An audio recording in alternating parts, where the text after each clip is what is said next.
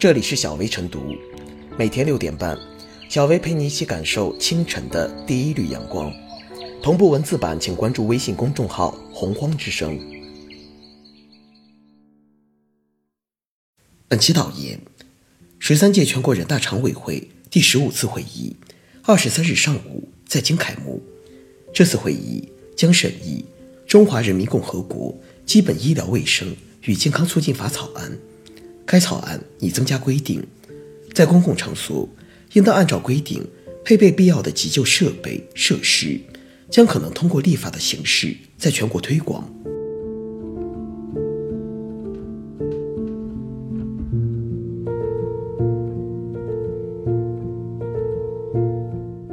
急救设备成公共场所标配，需法律撑腰。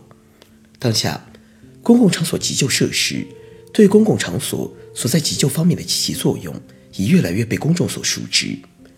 如此前演员高以翔猝死事件、地铁乘客突发心脏病去世等事件，都曾掀起过公共场所配备急救设备的讨论。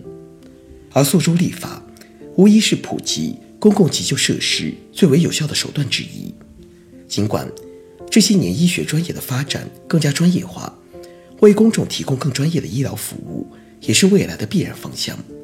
但在这个过程中，让公共急救设施大众化也是必须的发展方向。因为在公共场所中，急救有着特殊的本质，那就是快比精更加重要。但一个尴尬的现实是，国内公共场所配备急救设备的只有少数机场、地铁站。以及部分体育馆等急救设备和设施安装率较低，这固然与科普不到位、相关部门、社会公众认知不足有关，但更重要的原因或许是没有法律层面的统述，公共场所在装与不装、用与不用、如何用等问题上缺少切实的可操作指南。眼下，各地公共场所是否配备急救设备，基本上靠自觉。一个事实是，配备急救设备既需要资金投入，也需要人力维护。在没有硬性约束与可见利益的情况下，一些部门机构可能没有太大动力去做这件事。重要的事项一再搁置，一些本可以避免的悲剧反复上演。进一步讲，即便一些公共场所配备了急救设备，也面临一个利用率低的问题：急救设备成了摆设。从有到用之间的断层，显然也需要法律规范去弥合。而如果公共场所配备急救设备写入法律，就意味着公共场所配备急救设备不能再局限于可有可无的自觉，而成为一种必须配的刚性要求。写入法律之后，不按要求配备的，配备之后没有认真运营使用的，可能要面临追责。事实上，今年七月份公布的《健康中国行动（二零一九至二零三零年）》就提出，完善公共场所急救设备设施配备标准，在学校、机关、企事业单位和机场、车站、港口客运站、大型商场、电影院等人员密集场所配备急救药品、器材和设施，配备自动体外除颤器。在总体行动方案已经出台的背景下，也已有法律层面的及时跟进，保证公共场所配备应急设备可操作、可执行。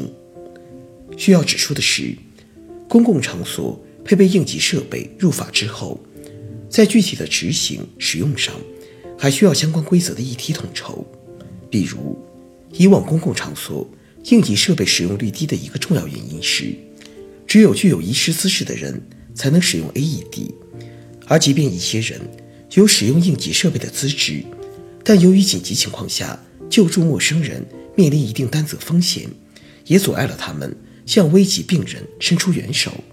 所以，在公共场所急救事件的处理中，要让更多人挺身而出，相应的法律细则及相关配套措施也需要做些调整与跟进，比如公共场所。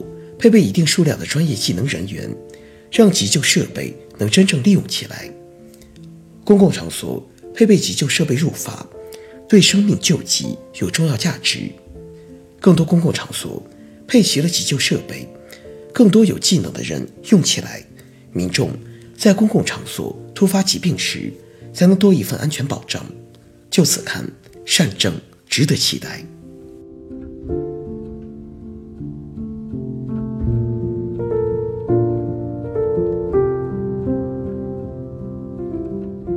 公共场所配备急救设施，有用也需会用。公共场所按规定配备急救设备拟入法，让人欣喜。这一举措的推行，将挽救不少珍贵的生命。据相关新闻报道，多年来，公共场所发生的猝死现象不是少数。没有悲剧发生，舆论便不停发问：救命神器在哪里？救命神器是什么？即 AED。中文名叫自动体外除颤仪，专业人士称，AED 可提供高能量电流电击除颤，帮助发生恶性心律的病人恢复心律，被誉为抢救呼吸、心脏骤停病人的救命神器。猝死难道真的猝不及防？答案是否定的。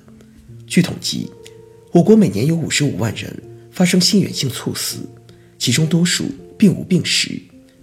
如果公共场所配备了一定数量的自动体外除颤仪，多少生命就可以从死亡门口拉回来？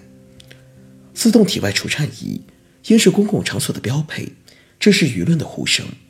目前看，不少地方已开始配备自动体外除颤仪，而急救设备一旦入法，自动体外除颤仪在公共场所势必随处可见。但新的问题来了。谁会使用自动体外除颤仪？此前有媒体报道，北京一些地方配备了心脏除颤仪，但很多市民的反馈却是没用过。对关键时刻能救命的心脏除颤仪，更是碰都不敢碰。知道有这个急救站，可是不会用啊。在朝阳区草房初心家园西区门口，就有一座智能急救站。一位路过的居民眯着眼睛。边看使用说明边叹息：“万一心脏病犯了咋办？真得好好学学。”据专业人士称，自动体外除颤仪的使用并不复杂，操作较为简易。但是，对于大多数没有接触过自动体外除颤仪的人来说，流程再简单，恐怕也不敢伸手，因为现实中总会出现这样那样的问题：患者在水中可以除颤吗？给养时能进行除颤操作吗？如果患者有植入式除颤器和起搏器时，还能使用自动体外除颤仪吗？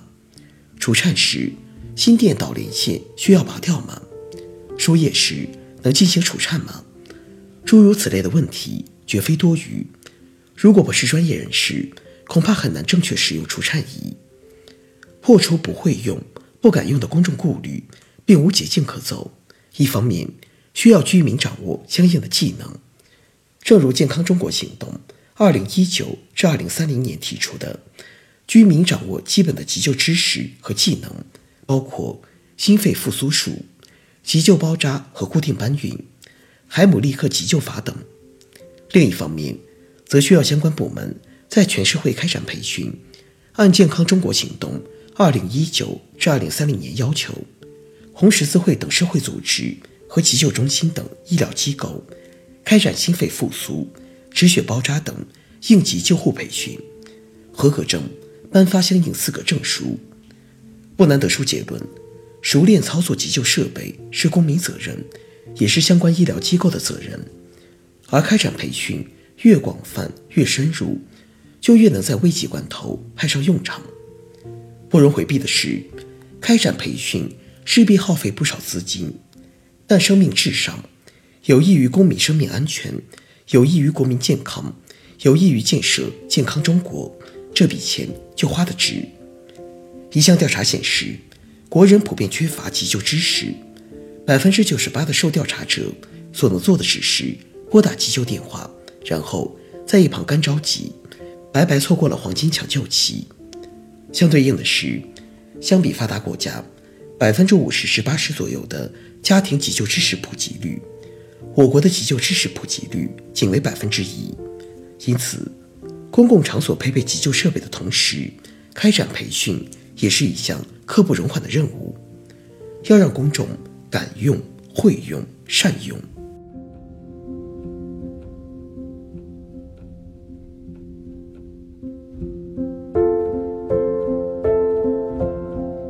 最后是小薇复言：“工欲善其事，必先利其器，抢救生命更是如此。公共场所应配备必要的急救设备，已纳入有关法律，对公众将是一大福音。约束性规范将推动有关设备的普及。